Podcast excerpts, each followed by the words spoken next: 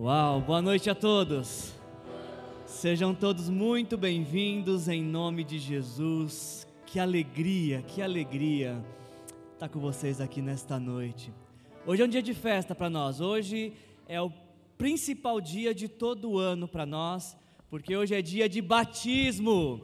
Glória a Deus. Tudo que a gente faz, tudo que a gente fez ao longo desse ano se justifica pelo dia de hoje. Porque o ano inteiro a gente passou o ano falando do amor de Jesus, falando do quanto Jesus ama, do quanto Jesus nos ama e, a, e, que aquilo que ele fez na cruz por nós, a morrer por nossos pecados, é a maior demonstração de amor que algum, alguém um, dia poderia nos dar. E algumas pessoas acreditaram nessa mensagem esse ano, acreditaram que Jesus as ama, que morreu por elas na cruz e ressuscitou, está vivo. E elas vão demonstrar isso através do batismo. Então, para a gente é um dia muito especial, é o dia mais especial. E esse dia se torna ainda mais belo por conta de vocês que estão nos visitando esta noite, vocês que nos visitam embelezam nossa, nossa visita. Então, membros da igreja, aplaudam nossos visitantes, por favor. Obrigado. Obrigado por terem Obrigado por terem aceitado nosso convite. Eita, peraí, que eu transpirei pelo olho aqui, tá calor. Obrigado por terem aceitado nosso convite e compartilhar conosco dessa alegria que é grande, gente, não cabe no peito. Obrigado de todo o nosso coração. Ah, a gente vai ter, eu queria dar uns, alguns avisos rápidos. A nossa igreja, ela tem desenvolvido um projeto de ação social chamado Aliança em Movimento. Então, toda segunda e quinta nós temos jiu-jitsu aqui na, na igreja para crianças. De quarta-feira temos um futebol aqui no, no bate-bola. As nossas nossa igreja se reúne em célula durante as semanas para conversar um pouquinho sobre a pregação de domingo. E o próximo sábado agora a gente vai ter uma festa na rua. A gente está chamando de festa brasileira, que a gente vai fazer algumas barracas com comidas típicas brasileiras, ou não, mas vai ter comida e comida boa, e tudo aquilo que a gente arrecada na festa a gente vai enviar para missões, então vocês já se sintam convidados a estarem conosco no sábado, tá bom? E voltem sempre que vocês quiserem e puderem para nós é uma alegria ter vocês com a gente. Obrigado mesmo, de coração. Não vão embora, por favor, sem me permitir que eu dê um abraço em vocês. As nossas crianças vão ter uma atividade para elas agora. Então, você que é pai, está perto do seu filho, coloca a mão sobre ele. A gente vai orar por nossas crianças, por nossos filhos, pedindo que Deus abençoe a atividade deles. Vamos orar? Pai, em nome de Jesus, te agradecemos, Senhor. Obrigado por nos permitir viver esse dia, Senhor. Obrigado, Senhor, pelo privilégio que é te conhecer e tornar o Senhor conhecido, Senhor. A gente quer fazer isso agora mais uma vez, Senhor Jesus. A gente quer que as nossas crianças tenham a oportunidade de ouvir falar do amor de Jesus, da graça de Jesus, do poder do Espírito Santo, da vida plena que Jesus nos prometeu. Por isso, abençoe cada criança agora, que elas possam aprender mais de Ti e do Teu amor. E de uma maneira geral, Senhor, fale com cada pessoa aqui nesta noite, Senhor. Hoje é dia de festa e essa festa vai ser ainda mais bela de acordo a gente assimilar a Tua palavra e guardar ela no nosso coração. O Senhor marcou um encontro conosco aqui nessa noite e a gente atendeu o Teu chamado. Fala aos nossos corações, em nome de Jesus. Amém. Criança, Deus abençoe vocês.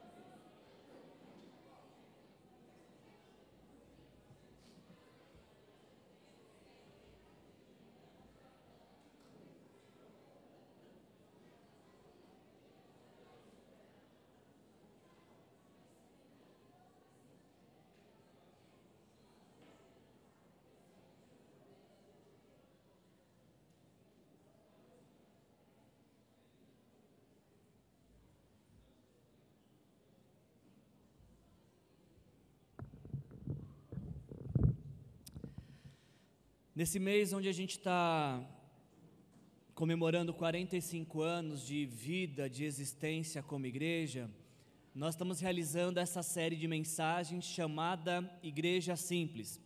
Após 45 anos de existência, aproveitamos esse mês de aniversário para refletir como que a gente chegou até aqui. Como é que uma igreja chega a 45 anos de existência?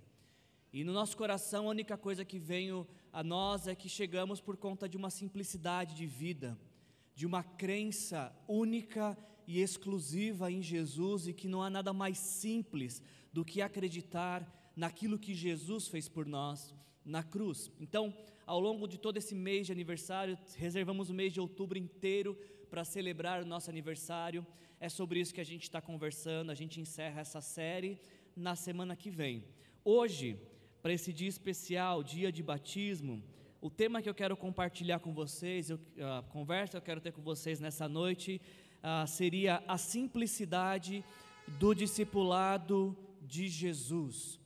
Eu queria, junto com vocês, observar uma história da Bíblia, um encontro que Jesus teve com uma pessoa, onde Jesus apresenta para esta pessoa o quão simples é ser discípulo dele. E eu espero de todo o meu coração que nesta noite, conhecendo essa história, esse diálogo de Jesus, você também perceba o quão simples é seguidor de Jesus e você possa desejar isso de todo o seu coração. Se você trouxe sua Bíblia, me acompanhe na leitura, por favor, de Lucas 18, terceiro livro do Novo Testamento, Mateus, Marcos, Lucas, antes de João. Se você está em Salmo, você está bem longe. Se você está em Apocalipse, você passou uh, Lucas capítulo 18. A gente vai projetar o texto aqui também, caso você não tenha trazido Bíblia. Lucas 18, a gente vai ler dos versículos 18 a 30.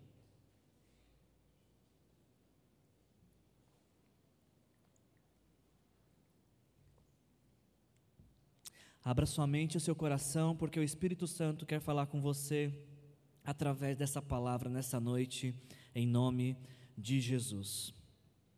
Certo homem Lucas nos conta essa história. Certo homem importante lhe perguntou, ou seja, perguntou a Jesus: Bom mestre, o que farei para herdar a vida eterna? Por que você me chama de bom?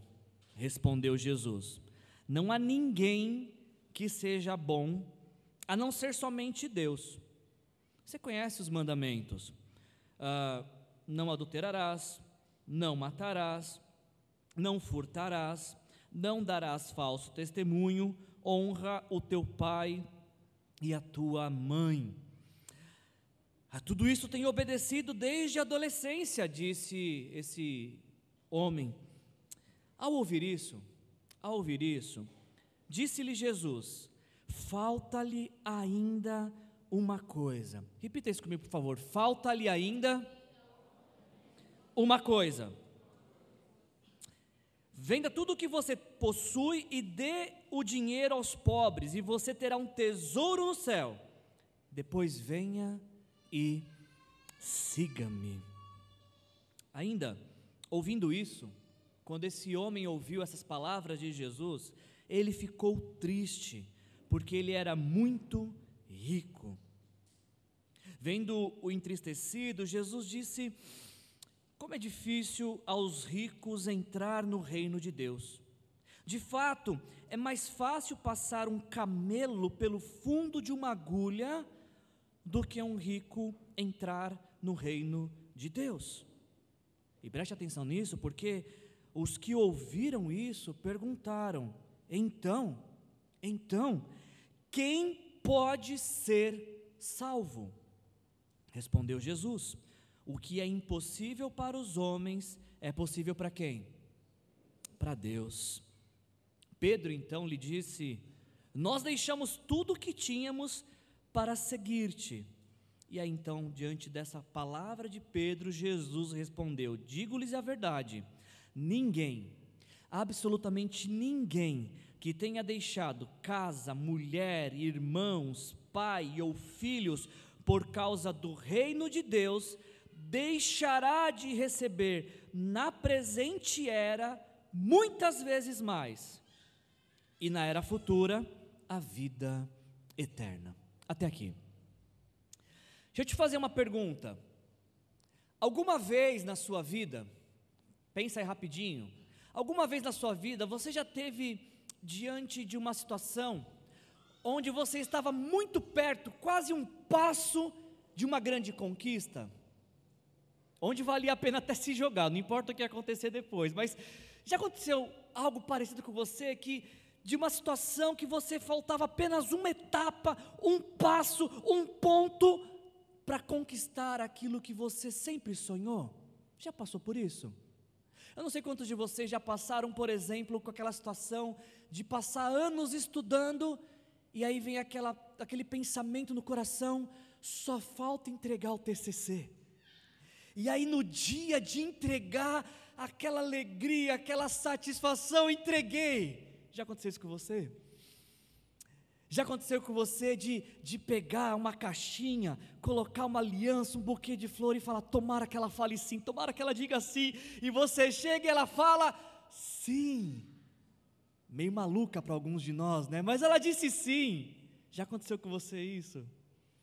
Já aconteceu com você de de repente ah, se candidatar para uma vaga de emprego, o emprego que você sempre sonhou, pelo qual você estudou, e aí você faz uma entrevista, hum, talvez ali não tenha muitas chances, mas você tem esperança no coração de que pode estar certo, e de repente toca o telefone, e a hora que você atende, do outro lado dizem: a vaga é sua. Já vivenciou alguma situação como essa ou parecida com essa?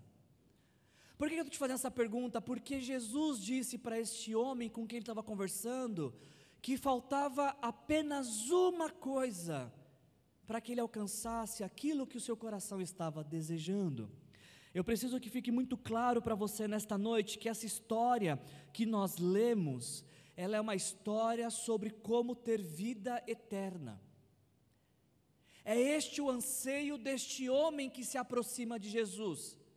É sobre isso que este homem quer conversar com, sobre Jesus. Ele tem a oportunidade que poucas pessoas tiveram naquela época de estar diante de Jesus e ele faz uso dessa única oportunidade para fazer a pergunta mais importante que qualquer pessoa no mundo e na história pode fazer: Como eu posso ter vida eterna?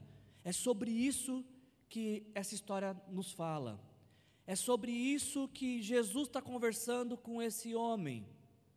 Esse homem faz uma pergunta para Jesus sobre vida eterna.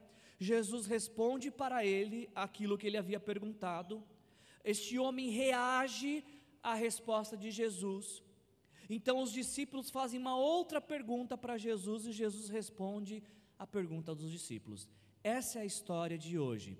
É isso que eu queria ver com vocês uh, e conversar um pouquinho com vocês nessa mensagem. Eu acho muito interessante esse texto, porque ah, ah, esse texto também é contado pelos evangelistas Mateus e Marcos. Os três evangelistas, Mateus, Marcos e Lucas, contam essa mesma história, mas cada um parece que tem um detalhe a mais para acrescentar. Por exemplo, Mateus vai nos dizer que este homem era jovem, ele era jovem, um jovem rico. Grave isso, por favor. Este homem era o quê? Jovem, não, não perca o detalhe, era um jovem, não um jovem qualquer, era um jovem rico, mas fique com isso, por favor. Marcos vai contar essa mesma história e além de nos dizer que este jovem era um jovem rico, esse jovem, esse jovem, deve ser jovem também, não sei, o Marcos, ele vai nos dizer que esse, esse jovem rico, quando viu Jesus, ah, se prostrou diante dele, clamando por essa resposta, o que me faz pensar de que este era um anseio profundo deste homem, deste jovem. Realmente ele estava interessado em saber como podia ter vida eterna. Ninguém se prostra diante de alguém que tem uma resposta se não, se não é movido por um, um desejo profundo do coração. E é isso que esse jovem faz, apesar de suas riquezas, apesar de sua importância, apesar de sua relevância, ele se joga aos pés de Jesus, apresentando o anseio do seu coração, ter vida eterna. Agora, o que eu acho curioso dessa história, o que eu acho muito interessante dessa história, é porque ela me levanta um questionamento. O que é que falta para um jovem rico importante e piedoso. O que é que falta para esse homem, para esse jovem, que ele se torna, ele está tão insatisfeito e que a sua riqueza, a sua juventude, a sua importância na sociedade, as suas práticas religiosas não o satisfazem, o que está faltando para ele? Por que ele tem que recorrer a Jesus? Esse jovem, apesar dele ser jovem, apesar dele ser rico, apesar dele ser importante, como nos dizem os textos, como Lucas mesmo disse, né? É alguém importante, apesar dele ser um bom religioso, de ser um homem bom na sociedade, este homem parece, esse jovem parece compreender que apesar de tudo isso muito bom, estava faltando alguma coisa para ele. Algo faltava em sua vida e ele estava ansioso para poder preencher este vazio que a juventude, riqueza, importância, a religião não foram capazes de preencher. De alguma forma, esse homem, esse jovem, ele entende que a sua juventude, a sua riqueza, a sua importância, a sua religiosidade não lhe concediam garantias de vida eterna. E é por isso que ele pergunta para Jesus: Jesus, como é que é esse negócio de vida eterna? Porque tudo isso que eu tenho, tudo isso que eu faço, não está me conferindo vida eterna. E é por isso que ele vai até Jesus. Esse jovem, ele sabe, sabia, né? Ah, que se ele morresse, se seus olhos se fechassem na história, não se abririam na eternidade com Deus. E isso justifica a sua angústia. Como é que eu vou morrer sem saber para onde eu vou? Eu preciso saber disso. Esse jovem está com esse anseio, porque ele sabe, ele sabe que apesar de todas essas coisas que, boas que eu falei para você, se ele morresse, ele não iria para o céu. Se ele morresse, ele não teria um encontro com Deus, ele não passaria a eternidade com Deus. E é por isso que ele se aproxima de Jesus e diz: Bom mestre, o que eu farei para herdar a vida eterna? Esse jovem ele tem ah, o pensamento correto, o desejo correto no coração. O problema é só que ele formula mal a frase.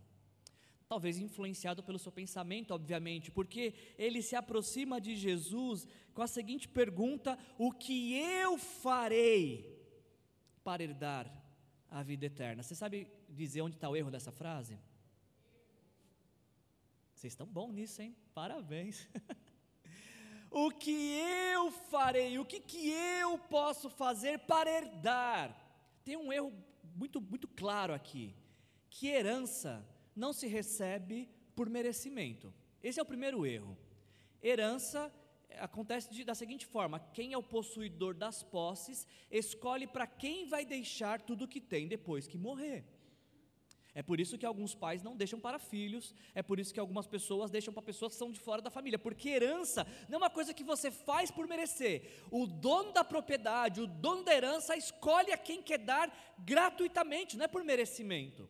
Então, herança não é por merecimento. E esse jovem diz para Jesus: Jesus, o que eu faço para herdar? Bom, na verdade, nada. Nada.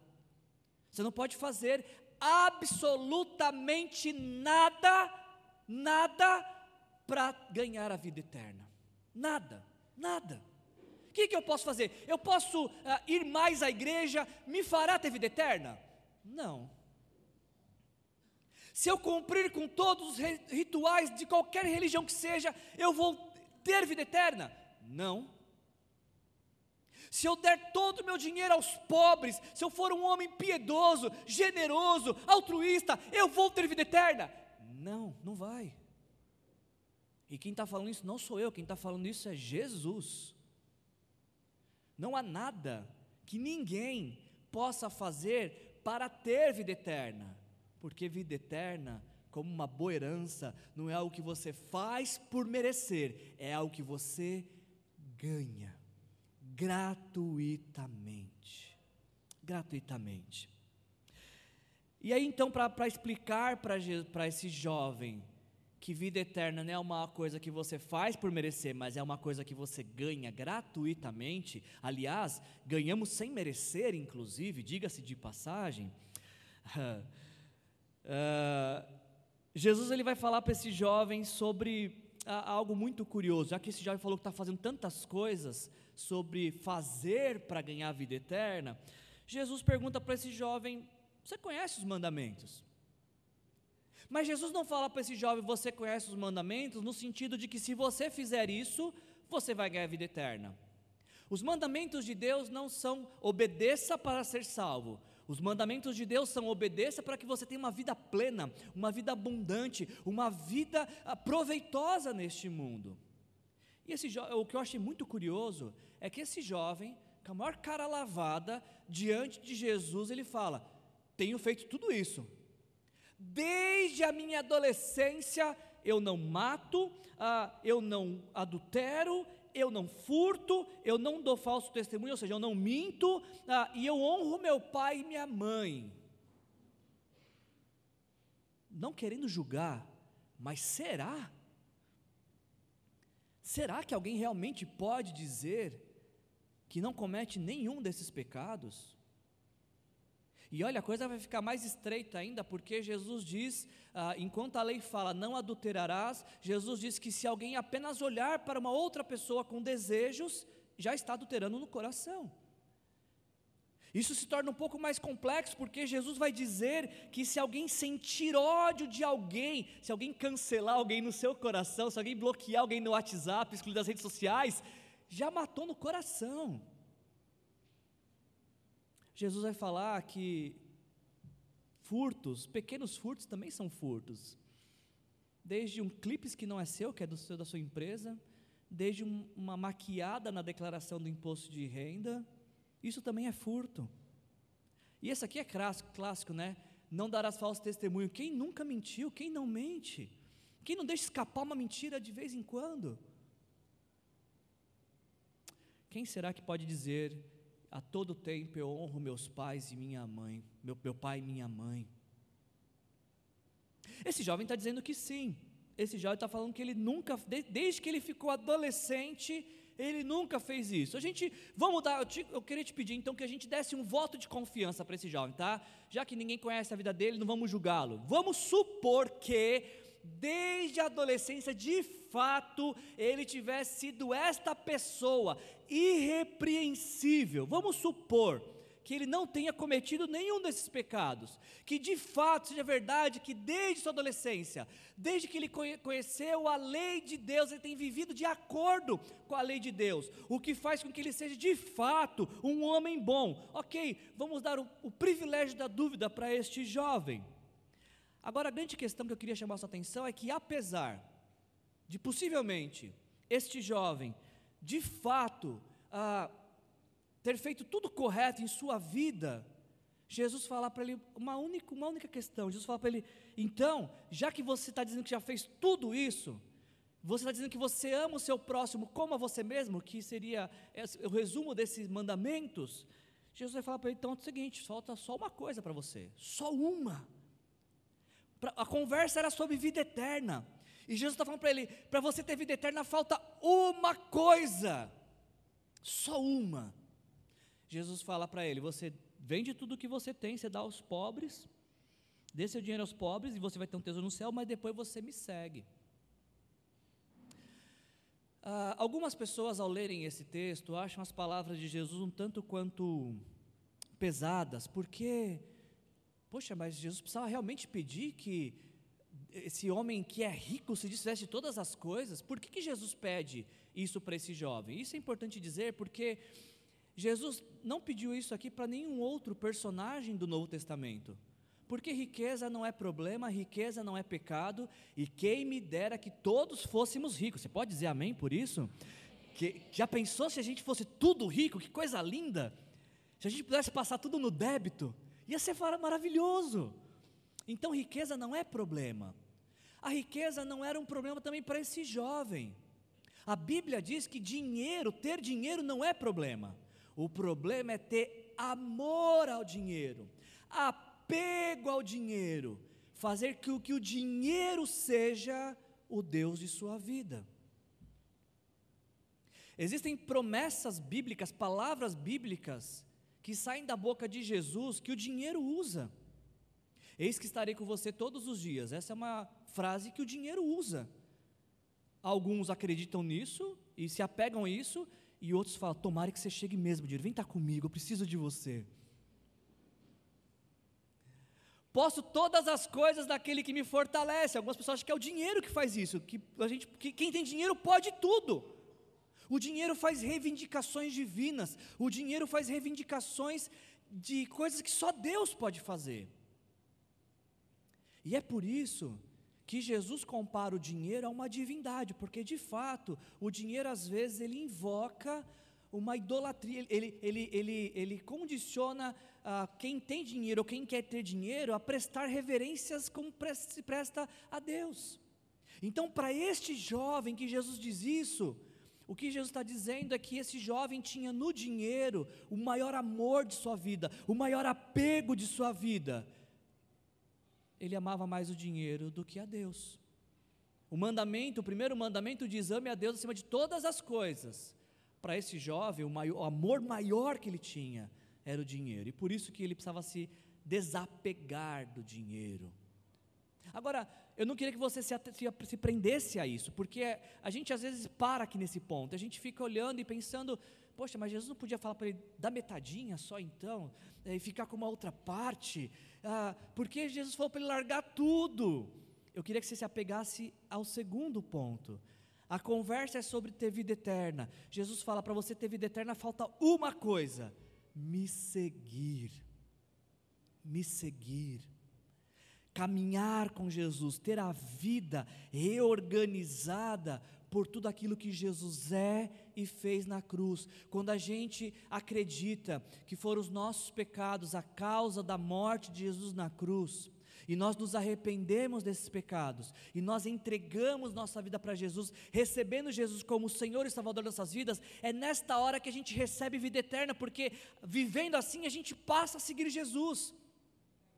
Preste atenção, eu não estou tendo uma conversa com vocês sobre religião. Eu não estou falando ah, da, da, da, religião da igreja aliança evangélica, não, não é religião, é sobre relacionamento com Jesus. Jesus não falou para esse jovem: olha, se você quer ter vida eterna, venha para a minha igreja, venha para a minha religião. Não, não foi isso. Jesus simplesmente disse para ele: se você quer ter vida eterna, siga-me, renda-se, se entregue por completo se entregue sem reservas. Algo curioso que esse texto me apresenta e que talvez poucas pessoas saibam disso, é que quando Lucas escreve esse texto, Jesus tinha aproximadamente 31 anos. Ou seja, temos um jovem rico conversando com outro jovem, Jesus. Uma conversa de dois jovens. Agora, o que poucas pessoas sabem menos ainda é que Jesus também era um jovem rico. Você sabia que Jesus era um jovem rico? Quem nos fala isso é o apóstolo Paulo. Jesus era um jovem rico, só que a riqueza de Jesus era uma riqueza diferente, era uma riqueza que nenhum outro homem poderia ter. O apóstolo Paulo vai nos dizer, ah, em 2 Coríntios capítulo 8, versículo 9, vocês conhecem a graça do nosso Senhor Jesus Cristo, que sendo o quê? Sendo o quê? Se fez pobre. Por que ele se fez pobre? Por amor de vocês, para que por meio de sua pobreza vocês se tornassem ricos. Jesus também era um jovem rico. E Jesus, quando fala, abre mão da sua riqueza para me seguir, Jesus está falando ah, de uma coisa que ele havia feito. Ele também abriu mão de sua riqueza o apóstolo Paulo vai dizer em Filipenses capítulo 2, versículos de 5 a 8: Seja a atitude de vocês a mesma de Cristo Jesus, que, embora sendo Deus, não considerou que o ser igual a Deus era algo que devia se apegar, mas ele se esvazia ele se esvazia de si mesmo, vindo a ser servo, tornando-se semelhante aos homens, e, e sendo encontrado em forma humana, humilhou-se a si mesmo e foi obediente até a morte e morte de cruz. Jesus, ele era rico, ele era um rei exaltado, cheio de glória, cheio de majestade, adorado por anjos, vivendo na eternidade com o Pai em pleno amor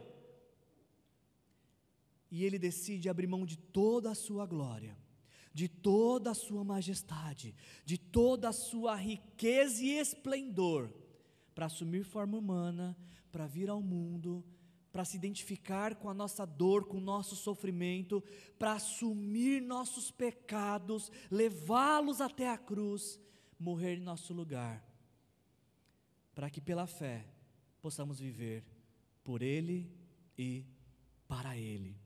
Então, quando Jesus fala abre mão de riqueza, Jesus sabe do que está falando. Ele está falando para esse jovem fazer o que ele já tinha feito há 31 anos atrás. O que, o que é interessante é que, apesar de Jesus falar para o jovem isso, só faltava isso. Você quer ter vida eterna? Me segue. Olha como que é simples o discipulado de Jesus. Só faltava ele falar: Amém, Jesus. Então eu vou com o Senhor onde o Senhor quiser, aonde o Senhor for eu irei. Mas não é isso que ele faz. O texto nos diz que quando ele ouve isso, que ele só precisava seguir Jesus, ele só precisava se desapegar do dinheiro, se desapegar desse mundo, ele só, só precisava seguir Jesus. O texto nos diz que, ouvindo isso, ele ficou triste. Esse é um dos casos raros na Bíblia, de alguém que chega alegre diante de Jesus sai triste. Normalmente na Bíblia é o contrário, as pessoas chegam tristes diante de Jesus e são renovadas, são alegradas, são transformadas. Aqui foi o contrário. Esse jovem chega alegre, cheio de esperança, cheio e volta murcho, vazio. Ouvindo isso, ele ficou triste, porque ele era muito rico. Ele ouviu Jesus dizendo e ele pensou: bom, entre a riqueza e, e viver dependendo de Jesus, eu acho que eu vou depender da riqueza. Entre seguir Jesus e seguir aquilo que o dinheiro pode me dar, eu acho que eu vou ficar com o dinheiro. Entre amar Jesus e amar o dinheiro, eu acho que eu vou amar o dinheiro. Foi o que aconteceu com esse jovem. E é por isso que Jesus, então, olhando essa situação, vendo o jovem entristecido, ele vai se dirigir aos discípulos. Outros evangelistas dizem que ele se dirige aos discípulos e fala para esses discípulos como que é difícil. Ah, perceba que não é impossível, mas é muito, muito difícil aos ricos entrar no reino de Deus. Você que é muito rico, espero terminar, tá? Não fica triste. Mas é muito difícil aos ricos entrarem no reino de Deus. E olha o que Jesus fala: que de fato é mais fácil passar um camelo pelo fundo de uma agulha do que um rico entrar no reino de Deus. Ah, por, mais, por aproximadamente dois mil anos, milhares e milhares de teólogos estão se debruçando diante desse texto para entender o que Jesus quis dizer com um camelo pelo fundo de uma agulha. E existem duas explicações são as mais comuns, as mais aceitas entre os teólogos. A primeira delas é que a agulha era o nome que era dado a uma porta mas uma porta muito estreitinha, muito pequenininha, que ficava no, no, no muro de Jerusalém. Então, para os camelos passarem, eles precisavam murchar a barriga, ou, ou a corcova, não sei se dá para murchar a cor... Como é que é o nome do negócio que vem na... Esse negócio que vem nas costas do camelo, sabe? Precisava encolher, murchar, tirar a bagagem, e o camelo precisava passar quase que arrastando, mas ele conseguia passar. Essa é uma teoria. A segunda teoria é que, na verdade, camelo é uma palavra em aramaico que era sinônimo de barbante. Então, como era um barbante muito grosso, é muito difícil passar esse barbante pelo fundo. O barbante chamava camelo passar pelo fundo de uma agulha. Qual é a resposta correta? Será que agulha é uma porta estreita? Ou será que camelo é um barbante? Não faz diferença nenhuma. Não sei nem porque eu te contei isso. Não faz diferença alguma. A questão não é se agulha é porta ou se camelo é a linha. A questão é que Jesus falou que é muito, muito difícil. Tão difícil que os discípulos falam assim: não, mas peraí, então isso parece impossível, Jesus. Como é que alguém vai entrar no reino dos céus? Parece impossível ser salvo. E é justamente a isso que Jesus disse: de fato, é impossível.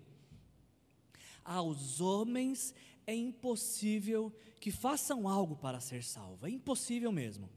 Não há nada, absolutamente nada que você possa fazer que vai levar Deus a te amar mais.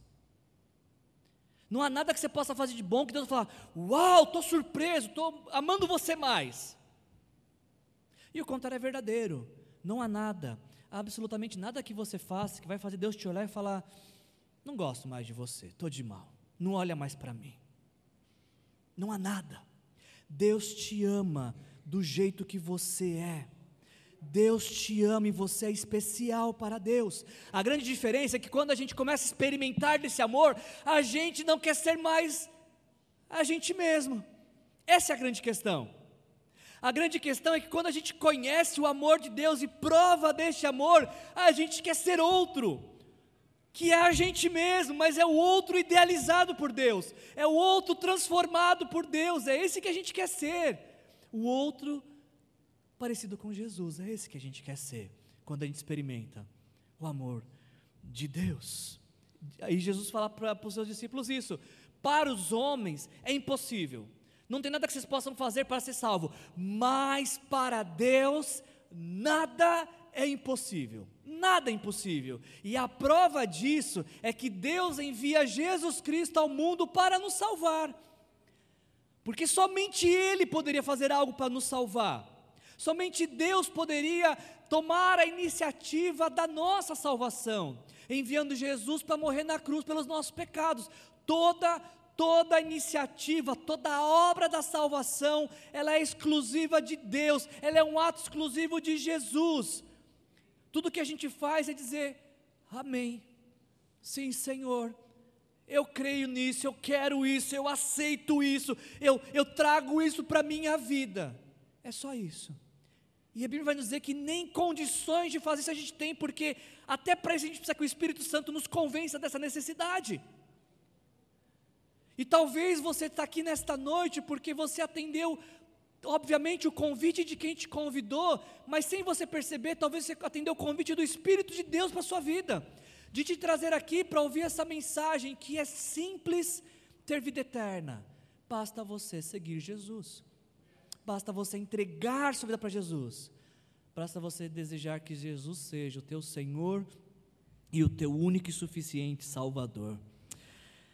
A gente termina essa história e a gente conclui essa mensagem, porque Pedro, quando ouve essa história toda, o Pedrão está lá, de, de, de camarote assistindo essa história. E aí ele ouve que a conversa é sobre vida eterna. Lembra disso? O assunto era vida eterna. E que Jesus fala para esse jovem rico que para ter vida eterna só era necessário segui-lo. Olha o que Pedro fala diante disso então. Pedro lhe disse: nós deixamos tudo o que tínhamos para seguir-te. E olha o que Jesus, Jesus responde para Pedro: Digo-lhe a verdade: ninguém que tenha deixado casa, mulher, irmãos, pai ou filhos por causa do reino de Deus, deixará de receber na presente era muito, muitas vezes mais e na vida futura o quê? A vida eterna. Percebe que novamente ter vida eterna está relacionado a seguir Jesus. E é importante que eu te diga que Jesus não está dizendo que você não deve a, amar a, a sua casa, a sua mulher, os seus irmãos, seus pais, seus filhos. Jesus não falou que você não deve amar.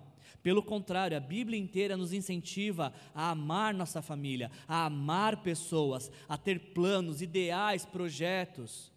O que Jesus está dizendo é que essas coisas não podem ser o seu amor maior, não podem ditar o rumo, o ritmo da sua vida não podem ser o seu Senhor, porque na sua e na minha vida só existe um lugar para um Senhor, e você tem que decidir se o Senhor da sua vida é Jesus Cristo ou se é qualquer outra coisa. Não dá para ter as duas coisas, não dá para colocar um pé em cada lado. E esse jovem parece que entendeu essa história porque quando Jesus fala ou dinheiro ou eu, ele entendeu que não podia ficar com os dois, com amor pelos dois. Jesus e o dinheiro não podia ser o senhor daquele jovem. E aquele jovem decide pelo dinheiro. Mas Pedro parece tomar uma decisão diferente. Pedro parece que tomou a decisão por Jesus. E porque decidiu seguir Jesus, Pedro recebe vida eterna. Essa é a hora que a gente para de falar do Pedro, do jovem rico, e a gente fala de mim e de você. Porque diante dessa história, eu acho que a pergunta para nós é a mesma: você gostaria de ter vida eterna? Se você quiser ter vida eterna, você só precisa de uma única coisa. Perceba como que é simples, é só uma. Você não precisa fazer milhares de rituais religiosos de qualquer que seja a religião não tem nada a ver com o seu desempenho moral ou sua performance religiosa, Não tem nada a ver do quão piedoso ou não você é, porque para ter vida eterna só é necessário uma única coisa: entregar a vida para Jesus, render-se a Jesus por completo, recebê-lo como Senhor e Salvador. Para aquele jovem, o que foi impedimento para isso foi o dinheiro. Mas para alguns de nós que não tem muito dinheiro, pode ser que dinheiro não é problema. Se Jesus falar assim, larga todo o seu dinheiro e me segue, a gente vai falar, Jesus vai ter que completar, que o saldo está negativo. Então só completar a conta e a gente vai. Tá, para alguns está fácil se for dinheiro. Mas talvez o seu caso não seja de dinheiro. Talvez o seu caso é que você tem um amor que é maior. Talvez seu caso seja carreira profissional, você ama, você ama o status da carreira. Você não tem um nome, o seu primeiro nome não é o, o nome que seus pais te deram, é sua profissão. É o doutor, é o pastor, é o nome. Parece que o título vem antes, torna o primeiro nome. Para algumas pessoas que tornam a profissão o maior amor.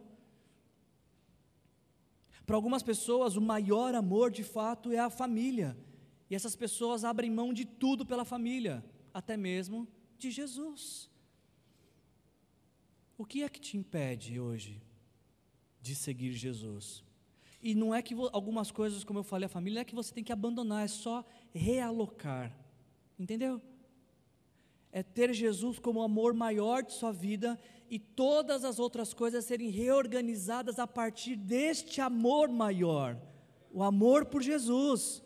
Aliás, se você amar Jesus acima de todas as outras coisas, você vai ser o melhor pai, uma melhor mãe, o melhor marido, uma melhor esposa, o melhor filho, o melhor irmão. Porque Jesus nos transforma, o amor de Jesus nos transforma. É o que você precisa de Jesus na sua vida. É isso que vai fazer toda a diferença. Então eu queria pedir que você fechasse seus olhos. Eu queria que você refletisse no que você ouviu. E eu queria saber de todo o meu coração se você deseja ter vida eterna nesta noite. A gente orou por, por você, antes de você chegar aqui. A gente passou a semana, o mês inteiro orando por você e você está aqui hoje como resposta das nossas orações. Deus te trouxe aqui para que você possa, ao sair, ter convicção de vida eterna, mas para que você tenha convicção, você precisa, pela fé, entregar a sua vida para Jesus. Se você já fez isso, você apenas vai continuar vivendo, seguindo Jesus. Mas se você não fez e quer fazer, eu quero te convidar a fazer uma oração comigo. É assim que a gente recebe vida eterna, com uma palavra de oração. Em oração, nós entregamos nossa vida para Jesus para recebê-lo como Senhor e Salvador. E se você, nesta noite, quer entregar a sua vida para Jesus, quer receber Jesus Cristo como Senhor e Salvador da sua vida, repete essa oração comigo. Senhor Jesus, eu me arrependo dos meus pecados.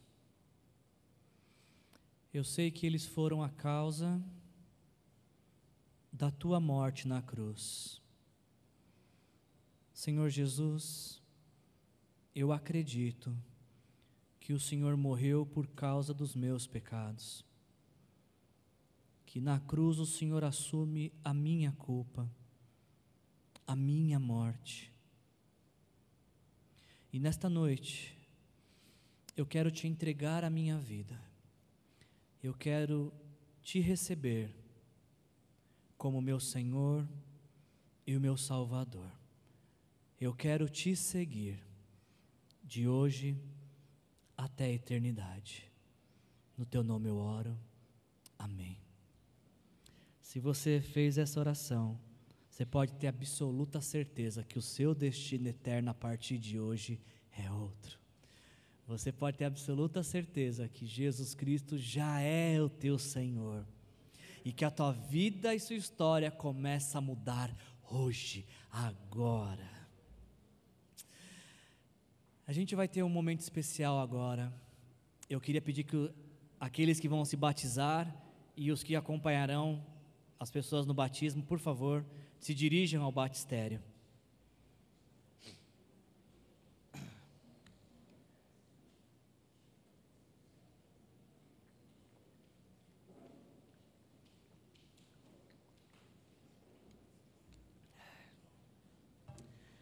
E enquanto a equipe de música também toma posição aqui, ah, e nossos batizandos vão se organizando, eu queria explicar para vocês esse ato do batismo.